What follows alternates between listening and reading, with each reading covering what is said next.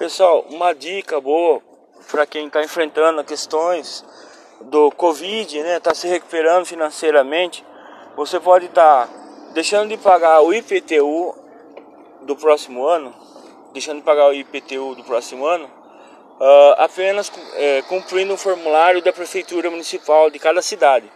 Porém, existem só as regras, né? Cada prefeitura tem o seu tem o seu formulário e tem os seus prazos.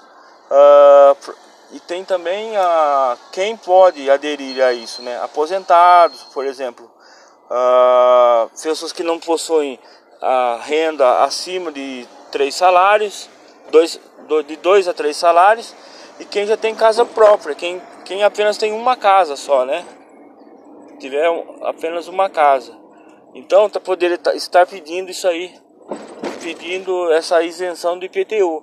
E pessoas também que correm risco, risco social, por exemplo, tá sem emprego, como fala, tá sem renda, né?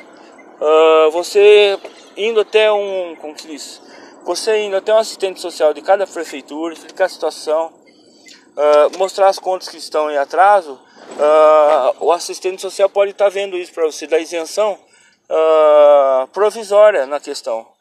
Uh, Seja bem-vindo. Uma... Utilize o cartão ou aguarde a emissão automática do ticket.